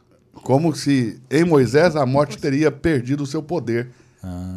Como se uma possibilidade ali, abrir uma janela para essa ressurreição de Moisés ou algo assim, entendeu? Sim. E aí, mas aí eu, eu é, são coisas que dá para discutir bastante. Uhum. E eu acredito até que muito do judaísmo passa para o Novo Testamento por causa dos apóstolos. Sim. Ok? Mas você tem como mentor Pedro. Ele não te fala dessa época? Então, na verdade, assim, não é porque as pessoas acham que. Eu ia perguntar. Eu ia meu irmão, se eu tivesse pergunta. acesso a Pedro, irmão, ele ia esquentar a cabeça com tanta pergunta que eu tenho. Pedro, ele, ele que ia falar, não, Carol, você eu... mais não. Porque você sabe que no Novo Testamento, Eduardo, vou pegar de, como referência o Evangelho de Marcos, nós temos a revelação. O Marcos começa assim, verso 1, né? Princípio do Evangelho de Jesus Cristo, Filho de Deus. Só que essa informação é privilegiadíssima porque as personagens humanas da narrativa de Marcos não, não sabem quem é Jesus. Nem que ele é o Cristo, o Messias, né? A palavra Cristo aí vem do hebraico é, Messias, quer dizer ungido, né? Ungido pelo Espírito Santo, ok? Essa unção não é um óleo derramado na cabeça, mas é a presença do Espírito Santo revestindo ele.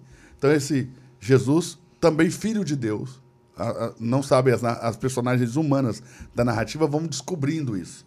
O, o ápice disso é dois momentos. O primeiro é a confissão de Pedro e o segundo é a declaração do centurião que, que presenciou a morte de Jesus. Na confissão de Pedro, no, no, no, no ápice da cristologia marcana, ao meu ver, Pedro vai dizer: Ele é o Cristo, ele é o Messias, tu és o Cristo. Ele, ele responde para Jesus: Tu és o Cristo. E o centurião. E Jesus fala que quem revelou aquilo para ele não foi a carne, né? Foi, foi o espírito. Foi, ele diz, nem a carne nem o sangue, mas o meu pai. Sim, então, isso aí eu, eu considero que é uma revelação espiritual. É. E essa parte não está na narrativa de Marcos, essa parte está nos outros evangelhos. Mas depois também você tem outro, outro ápice de, dessa revelação de quem é Jesus, quando o centurião, ao ver é, Jesus expirar, diz, né? Esse de fato era o filho de Deus. Então você tem a confissão de Pedro que essa confissão ele confessa Jesus como o Messias que os judeus espera, esperam ou esperavam, ok?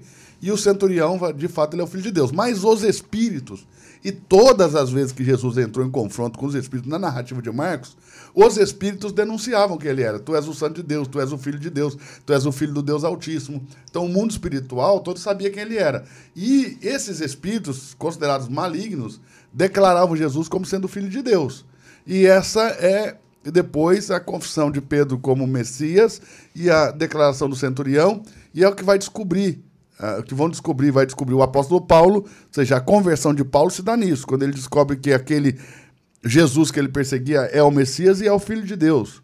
É, e ele vai entender também, naquela experiência que ele teve no caminho de Damasco, é, que quando ele perseguiu os seguidores de Jesus, ele perseguiu o próprio Jesus, e é Paulo que vai é, trazer para nós essa expressão de que a igreja é o corpo de Cristo. Ok? Ele vai, ele vai trazer essa expressão para nós de a igreja como corpo de Cristo. Mas veja, Pedro vai, é, vai declarar, e como você mesmo diz, não por, por carne nem por, por inteligência humana, mas por uma revelação do Espírito, de que Jesus é o Messias. E também no outro evangelho, Filho de Deus. Tu és o Cristo, o Filho de Deus. Ok? Aí Jesus vai dizer: Não foi a carne nem o sangue que te revelou isso, mas o meu Pai que está no céu. E aí ele não, não, não diz qualquer espírito, ele diz o meu Pai. Sim. Mas aí, é, sobre Deus e Jesus ser o filho, né? Na verdade, assim, é, na minha concepção, todos nós somos filhos de Deus. E em alguns momentos, Jesus fala, por exemplo, essa doutrina não é minha, é de meu pai e tal. Ele, Ele fala. fala, então- ele fala. É. Quem cria uma nova doutrina busca sua própria gló- glória, e eu não, eu vou falo aquilo que vi e ouvi de meu pai. Isso. Então, assim, é, no meu ponto de vista, realmente Deus, ele é o criador do universo, vamos dizer assim. O criador único. Antes de Deus não existia nada. Pode ter acontecido o Big Bang, claro, mas quem criou aquele átomo? É isso que eu acho que as pessoas têm que refletir, né? É, porque a ciência comprova várias coisas, mas o, o Deus é a origem de todas as causas. É isso que o livro dos Espíritos fala. Antes de Deus não existia nada. Deus é a origem de tudo. A primeira, por exemplo, essas coxinhas aqui, eh, elas foram feitas por alguém. Não vai aparecer ou aparecer do nada ou alguém comprar. Alguém tem que fazer. A única coisa que veio antes disso que não tem explicação, porque a origem de todas as casas é Deus. O resto foi o criado depois. Aí tudo bem, veio processos naturais, etc. Mas Deus é a origem de todas as causas. Então esse Deus criador é o criador do universo. Então eu vejo como Jesus sendo realmente um um, um espírito bilhões de anos de, de evolução e tá com esse propósito de nos auxiliar. Então tem alguma coisa, por exemplo, nem tudo que eu pergunto no meu mentor ele me responde, um monte de coisa ele me responde, porque ele também não pode facilitar muito minha vida. Eles me ajudam com algumas coisas também da vida cotidiana, tudo, mas o que Tipo o quê? Ah, sei lá, por exemplo, eles falam que oficina que eu vou, essas coisas eles fazem bastante, ajudam bastante, assim. Ah, faz isso nesse carro, faz isso naquele carro. Isso eles me ajudam. Se Assim, relaciona com essa pessoa, não se relaciona com isso, ele. isso eles, eles ajudam bastante. Ah, é, Isso são conselhos ou são ordens, Eduardo? não, é, são sempre conselhos, mas eu não sou trouxa, né? Então. Deixa eu perguntar uma coisa, Eduardo. Você não recebe nenhum tipo de punição não, eu recebo, você. recebo sim. E, e, e algumas coisas eles determinam, assim, aí não tem jeito, eu tenho que cumprir. Mas aí que está o perigo, porque ao mesmo tempo pode, pode, pode, pode aparecer alguma eh, intromissão de algum espírito das trevas. Então tem que pensar sempre. Então não dá para acatar qualquer ordem. Antes de acatar, eu passei muitas dificuldades. Nossa, teve uma época que eles sumiram e ficou só espíritos das trevas comigo. Eles ficaram 10 dias comigo e o dia inteiro eles me enchendo o saco. O dia inteiro eles falando: ah, pega a arma do policial e atira nele. O dia inteiro. Eu fiquei 10 dias com esses caras na minha cabeça. Tudo que eu ia fazer, eles ficavam falando na minha cabeça, falando na minha cabeça. Até que um dia eu aprendi a me defender sozinho, porque eu não aguentava mais. E você acha que foi por isso que os espíritos bons te deixaram sozinho pra você aprender? É, exato. Aí quando eu consegui aprender, eles voltaram. Entendeu? Por quê? O, o Eduardo, é, o, seu, o seu trabalho que você faz no Espiritismo, ele é individual? Ou você tem alguma cobertura, vamos Não, ele dizer faz assim? coletivo, pô. Ele é digital. é, eu faço é. coletivo, mas o que eu faço bastante é dar conselho do anjo da guarda para as pessoas. Certo, mas assim, você... Você consegue acesso ao anjo da guarda de qualquer pessoa? É, se eles quiserem, sim, né? Mas, por exemplo, os conselhos, eu não consigo conselho pra mim toda hora. Eles não ficam, não ficam dando conselho pra mim. Mas quando é pra- são pras outras pessoas, eu dou conselho. Eu dou conselhos assim, sem conhecer as pessoas. Entendeu? Mas a minha pergunta é assim, ó, como que você se tornou um médium e como que você faz para se tornar um médium e como que você evolui nisso? Todo ser humano é um médium. É. Não, mas na, na concepção do, do espírito, assim. Também. É, por-? Ou é, você foi exemplo- convidado, Não, por como, exemplo, como, é, como que se deu essa relação sua? Não, ele é convidado a desenvolver, né? Porque é, você vai se mas, quem, mas quem fala assim, ó, você evoluiu?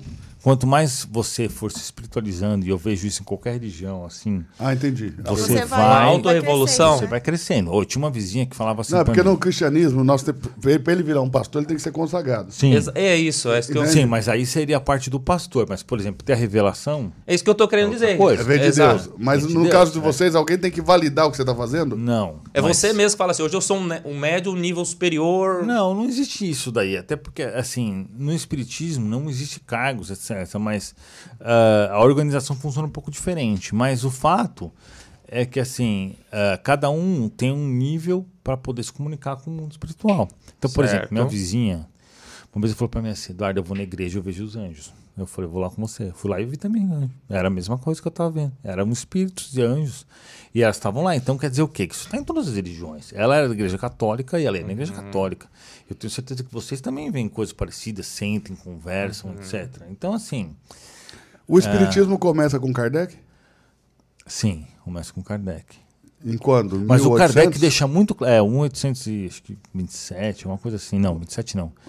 Então é 50. recente, não é uma É meio religião. recente. É recente. Sim, mas 1800 é Allan recente. Kardec deixa muito claro que ele não é nada no espiritismo. Ele só está pegando aquele conhecimento, interpretando e passando. Que E nós é- temos algum outro registro mais antigo do espiritismo? Não, não. O espiritismo, vamos É dizer, uma foi, religião muito recente, é, foi muito nova. codificada nessa época, né? Então, mas se todos esses povos do passado estão em evolução, por que, que não há nenhum registro do espiritismo no passado? Não, aí que tá, porque existem diferenças, é, por exemplo, igual você falou dos mormons. Eu falo do espiritismo como, do- como doutrina. Sim, sim. Porque se, se o mundo está evoluindo a partir da perspectiva espírita, ah, tem que haver algum registro. Não, mas eu- é é que eu não acho que as outras religiões estão erradas. Aí que tá a questão. Eu acho que assim, existem vários caminhos para se chegar a Deus. Quer dizer, tem umas religiões que estão erradas, sim, essas que matam coisas, isso aí tá, pra mim tá errado. Mas tirando essas, até o Mormon, que é uma coisa que eu acho que não tem nada a ver o que eles falam, tipo, tá levando ele para algum lugar. Então eu tenho certeza que às vezes o cara larga. A os proposta do. Mormon é de evolução. É, de evolução, é. Larga os vícios dele.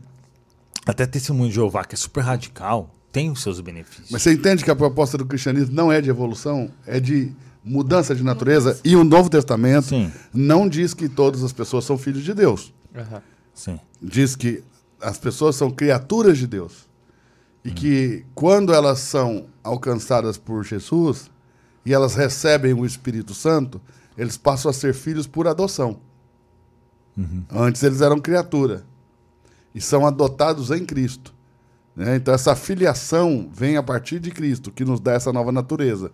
Então não diz que todas as pessoas são filhos de Deus no Novo Testamento. Sim, mas por exemplo, mas o que, que acontece quando o cara entra na igreja? O cara não pega, começa a diminuir bebida, não começa a fazer. Então, na, na verdade, é a evolução que acontece na vida dele. Claro, mas vê que, vê que sempre está ligado a comportamento. É, conduta. E, e- e- e- e sempre que a proposta do cristianismo é natureza, não conduta. A mais, tem gente que acha o, o fim do mundo que uma pessoa salva continue, às vezes, errando como uma pessoa não salva. Sim.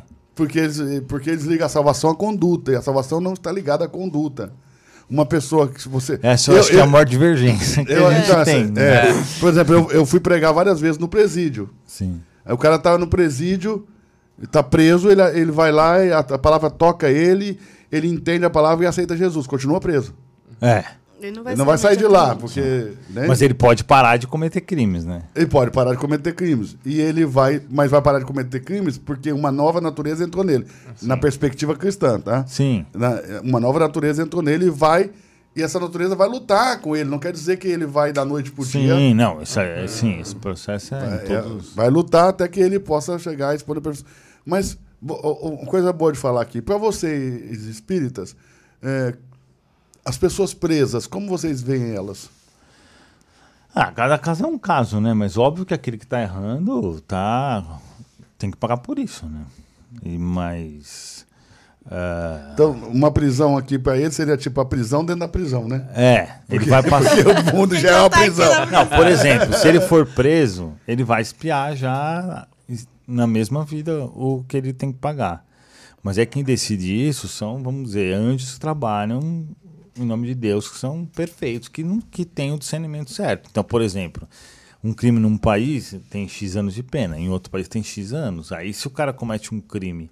Em que- outro país, até a pena de morte. Pode ser, então. Aí ele que vai considerar se aquilo é suficiente, passar X anos ou não, entendeu? São ou as outras dificuldades. É. E deixa eu te fazer uma pergunta. Aí você me disse que aqui a Terra é como se fosse a reclusão, né? É. E aí os espíritos que já foram evoluídos agora são anjos. Mas então, por exemplo, os- seus mentores são pessoas, são seres já evoluídos. E por que eles estão na Terra de novo? Então, porque eles, no, no universo de Deus, nada acontece ao acaso. Eles têm sempre tá- que estar trabalhando para ajudar na evolução. Com certeza, eu não sou do nível evolutivo do meu mentor, mas eu- ele recebeu esse trabalho para poder me auxiliar nesse processo. E realmente me auxilia. Então, existe o meu anjo da guarda, que é outro, outro espírito. E ele é o mentor desse meu trabalho, porque aí, o propósito dele é fazer com que a palavra seja divulgada de forma correta e tudo. Não é que ele é meu anjo da guarda ou que ele veio de- do passado comigo, não é isso. É assim, bom, ah, no universo de Deus o que eu entendo é que sempre tem muitos evo- espíritos evoluídos e não para que uns possam auxiliar os outros. E faz parte do processo ajudar o próximo, entendeu? Nesses processos também. Então, ele é pode isso. passar na Terra por um período de reclusão. Aí ele. Não, mas é que ele tá no mundo espiritual, então é mais tá- fácil. Ah, né? entendi. Aí É. ele tem esse acesso. É Ele bem mais vem fácil do que ficar encarnado, e- é. No cristianismo, né, eu, eu como ministro, é, entendo que eu sou uma pessoa que tem os sentidos espirituais exercitados e uma visão espiritual um pouco mais aberta. Mas eu não, apesar de eu ver os espíritos, e eu tenho essa, essa experiência desde a infância. Legal. Eu nem consigo me lembrar quando começou, porque foi muito, muito novo. A ponto da minha mãe achar que eu tinha algum problema mental, me levar para médicos e tudo, porque eu via. E quando eu entendi que aquilo estava me prejudicando, eu parei de falar para as pessoas que eu via. Mas eu via, e balançava a minha cama, e girava a minha cama. Eu era criancinha, Caramba. poxa, era. Eu, eles apareciam, eu entrava na sala, via uma pessoa, de repente essa pessoa desaparecia. Vi uma mulher, eu, eu, eu, me lembro como, quando criança, eu vi uma mulher sentada no sofá de casa com um cabelo muito grande. Quando eu cheguei para ver quem era, ela sumiu, entendeu? Assim, eh, eu tive uma experiência de ver um espírito pequenininho entrando, assim, pelo corredor, entrando na minha casa, sentando na perna da minha mãe. Minha mãe depois teve uma trombose nessa perna. Então, eu, eu sempre tive a visão aberta, mas não vejo na hora que eu quero. Parece que você, quando fala, parece que você domina isso. Tipo, você vê quando quer, ou você vê o tempo todo. Como que funciona isso com você? Não, eu vejo o tempo inteiro, mas na verdade ouvir, eu ouço o tempo. Não, eu vejo o tempo. Se eu quiser ver, eu consigo ver. Mas eu tenho que me esforçar um pouco. Então a minha questão é mais audi auditiva. Você conseguiria falar agora com o anjo da guarda de um de nós aqui? Eu Consigo. É que normalmente eu dou esses recados em off, né? Mas, por exemplo, esses recados que eu dou, a gente faz assim. Vamos dizer, eu marco lá. Não, mas só pra- se você quiser, você consegue. Se ele quiser. Se ele quiser, não depende de você, depende dele. Isso, não depende. Mas, por exemplo, eu marco um, um evento. Eu gravei esse em Goiânia, tá esse vídeo lá. 100 pessoas, eu atendo as primeiras 100 pessoas. As que não forem vão ser atendidas pelos espíritos, mas. Eu assisti alguns atendimentos as pessoas choram. assim. É. Então, mas aí o que acontece? Eu não tenho nome na lista, eu não sei quem vai, eu não sei quem são as pessoas, não conheço elas. Elas entram numa lista e pegam uma senha. Isso num, num parque, num lugar aberto, público. Antes da pessoa falar A, eu já falo o que o espírito fala. E o recado sempre bate. É impressionante. Então você fala de coisas que não teria como eu saber. Por exemplo, eu falo do marido da mulher se ela for solteira. Né? Eu falo do. dos então, tipo assim. Aqui, que- aqui no, no meio dos cristãos também tem os profetas e tem as profetadas, né? Tem uns que acertam e tem uns que erram. Então, aí. No Espiritismo também tem cara que é, finge isso. Ah, tem um monte, né? Isso é o que mais tem. Isso é o que mais tem. Tem muito. Tem, tem coisa que não é verdade. eu fazia o, o recado do Anjo da Guarda ao vivo no Instagram. Agora que eu dei uma pausa, aí as pessoas entram, eu vou lendo o nome da pessoa e dou o recado. E aí eu, no final eu falo, galera, escreve aí embaixo se você concorda com o que eu falei. Meu, as pessoas falam, impressionante, bateu certinho pra mim, tudo. E, e- e você fala que vai estar num lugar, vai uma multidão de gente, né, Eduardo? Vai lá.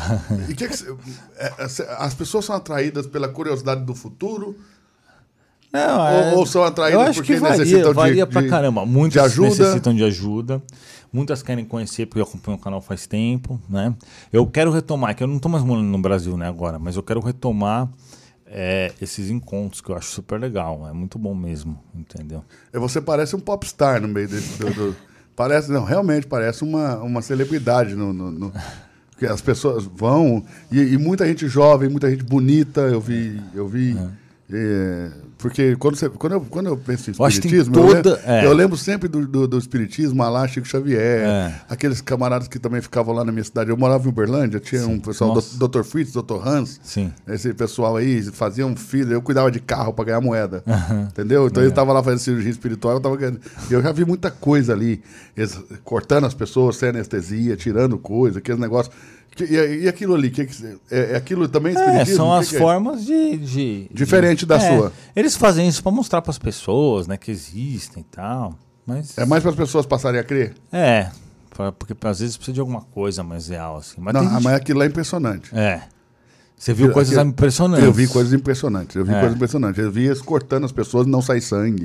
Uau. tirar tumores, tirar caroço das pessoas assim. Eu vi, assim, ninguém me contou, eu vi. É. né? Eu ficava lá cuidando de carro, para ganhar as moedinhas, o pessoal dava moedinha ali, eu cuidava do carro que eles iam lá para dentro.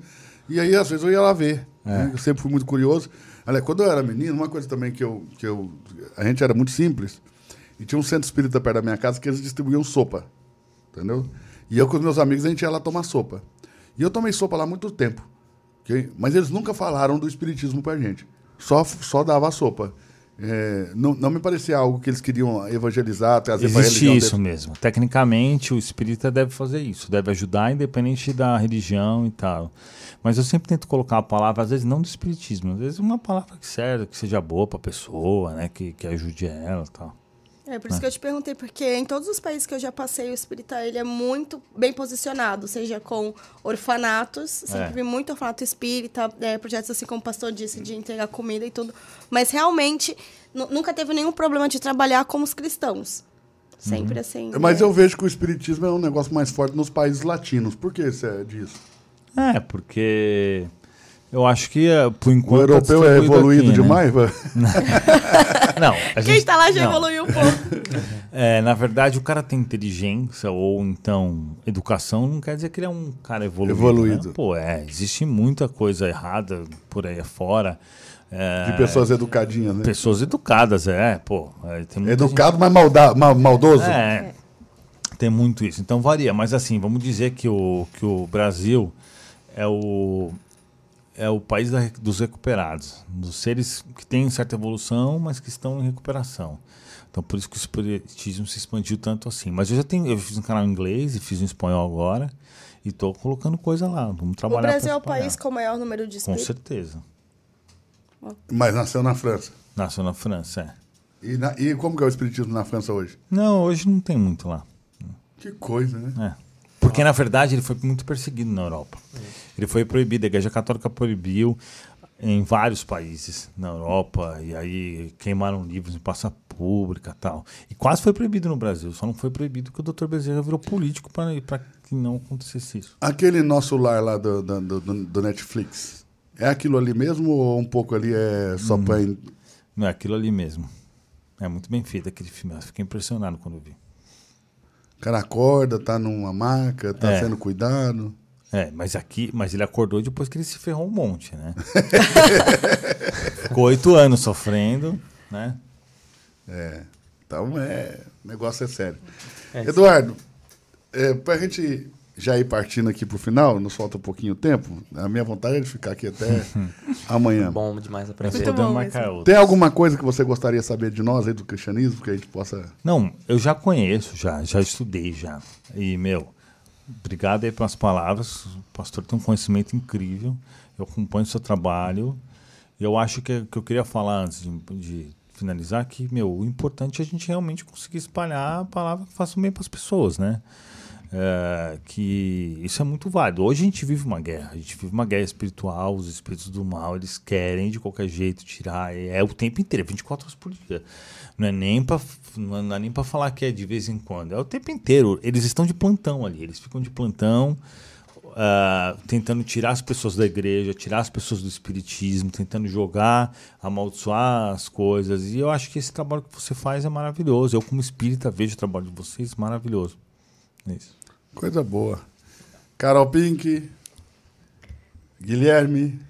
Legal, prazer imenso estar contigo aí, conhecer um pouco também do trabalho.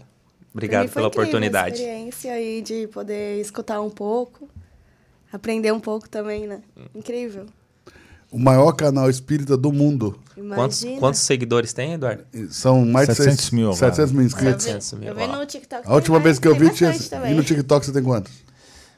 A gente tem dois TikTok, né? Tem um que tá com 200 mil, o outro acho que, sei lá, deve ter uns 300 mil, nem sei, na verdade. Porque tem tão- tanta gente trabalha comigo automatizada. E você acha que se deve ao que o sucesso desse, desse tipo, desse espiritismo raiz que você Eu acho que é a propaga? forma de levar informação para as pessoas, né? É isso que as pessoas me falam quando me encontram na rua tal. É a forma de levar Vo- informação. Você é casado? Não, Já foi? já fui. E antes do espiritismo ou depois? Ah, depois, durante, sei lá. durante. depois. Você é espírita há quantos anos? Uns 10 anos. Recente também. É. E se aprofundou muito, assim. Me aprofundei demais. Mas em dois anos eu já tinha lido tudo que tinha. Já tinha assistido todos os vídeos. Já tinha. Eu fiz uma super imersão. Porque eu tenho o hiperfoco e eu coloquei o foco nisso. Então, Fora o eu- seu mentor espiritual, você tem algum mentor, tipo. O Chico Xavier gerou outros médicos. Não, eu né? converso com vários espíritos. Às vezes o Chico Xavier me visita. Ó, inclusive, tem um- só pra terminar, vou contar uma coisa. Sim. Apareceu um negócio no meu olho chamado peterígio, que é um negócio que tem que operar, né? Certo. Depois eu mostro a foto, mas é uma foto feia. Tem vários vídeos meus. Ficou horrível meu olho, ficou cheio, todo vermelho. E aí o médico falou: "Meu, você tem que, se continuar assim, você vai ter que operar, porque tava, começou a incomodar, começou a coçar. Aí apareceu o Chico Xavier pra mim e falou assim: Eduardo, você tem que ir lá pra minha cidade. Porque lá Pra Uberaba? Tem, é, tem uma estrutura espiritual e a gente quer fazer um tratamento você para aumentar a sua mediunidade. Eu falei, beleza, eu vou para melhorar, para mudar. Aí eu fui para lá, tava no meio da pandemia, tudo.